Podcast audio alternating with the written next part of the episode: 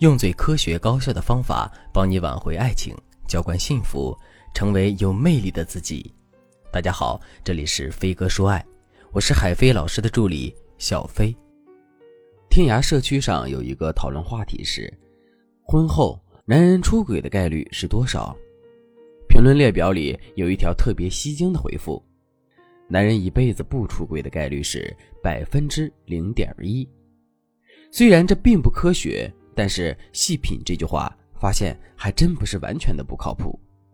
出轨也分轻重，轻则表现在有了伴侣后对其他异性产生了心动的感觉，重则表现在小三登堂入室、婚姻破灭、孩子成为受害者等等。男人出轨是婚姻中的风险事件，而聪明的女人不仅要懂得如何规避风险，还要懂得如何直面风险。学员小丽与男友大学期间就在一起了，男友是成都人，小丽家在青岛。大学毕业后舍不得恋情，小丽就和男友一起留在了成都。毕业后，小两口也十分努力的打拼。一转眼，两个人在一起已经十年了。小丽成为了一家知名媒体公司的总编辑，男友开了自己独立的摄影工作室。两个人也在黄金地段买了属于自己的房子。正准备今年年底就领证结婚，受疫情影响，回青岛陪父母过年的小丽原定正月初七回成都，却因疫情一直拖到了四月份才回来。小丽回来后，男友对她格外殷勤，给她买口红、买包包。她当时还觉得这是小别胜新婚的缘故。一次，小丽与男友下班后去吃火锅，吃完后，小丽拿着男友的手机去买单，看见微信弹出一条消息。哥哥，你吃饱了吗？吃饱了，快来喂喂妹妹哟。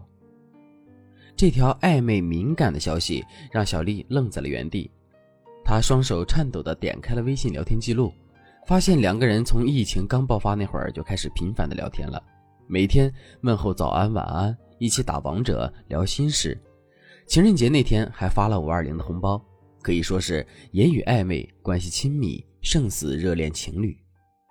小丽意识到。男友这算是出轨前兆，如果处理不好，十年感情将会鸡飞蛋打，这不是他所期望的。但如何将出轨的苗头掐死在摇篮之中呢？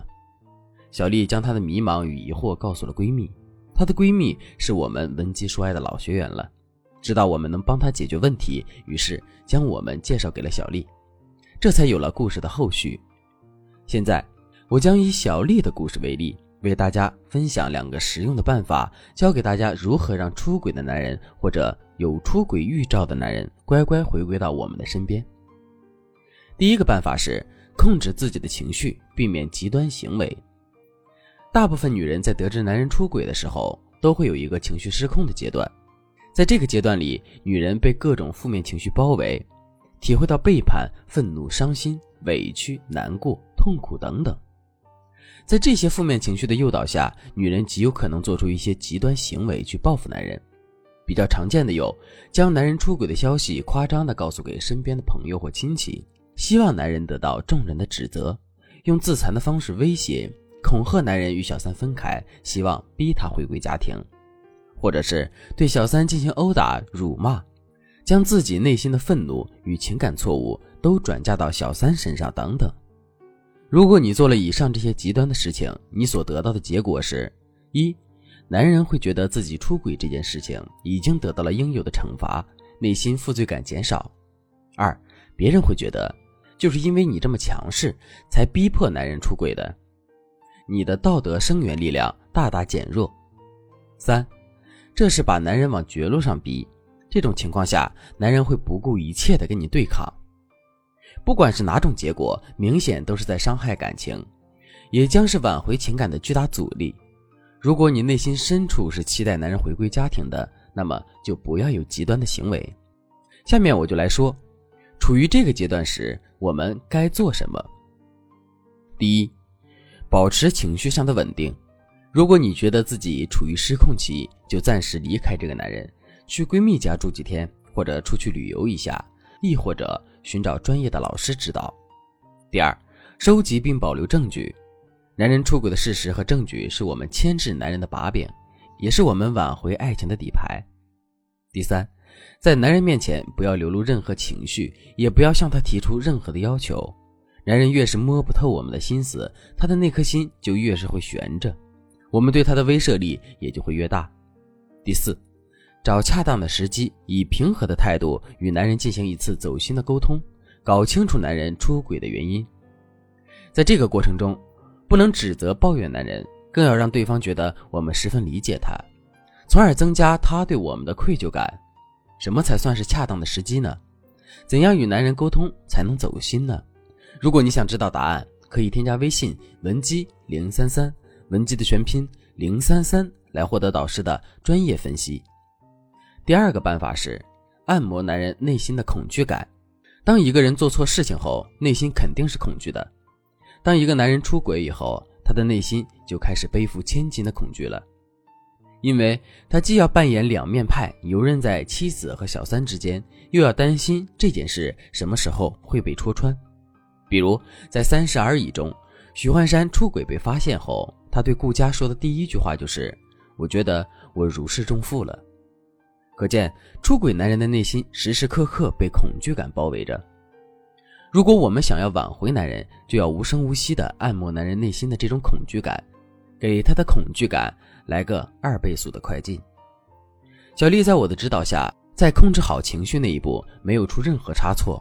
紧接着，我让她在家里循环播放有出轨剧情的电视剧或者电影，然后当着婆婆和公公的面讨论出轨这个话题，并且引导婆婆对出轨这件事情的激烈情绪。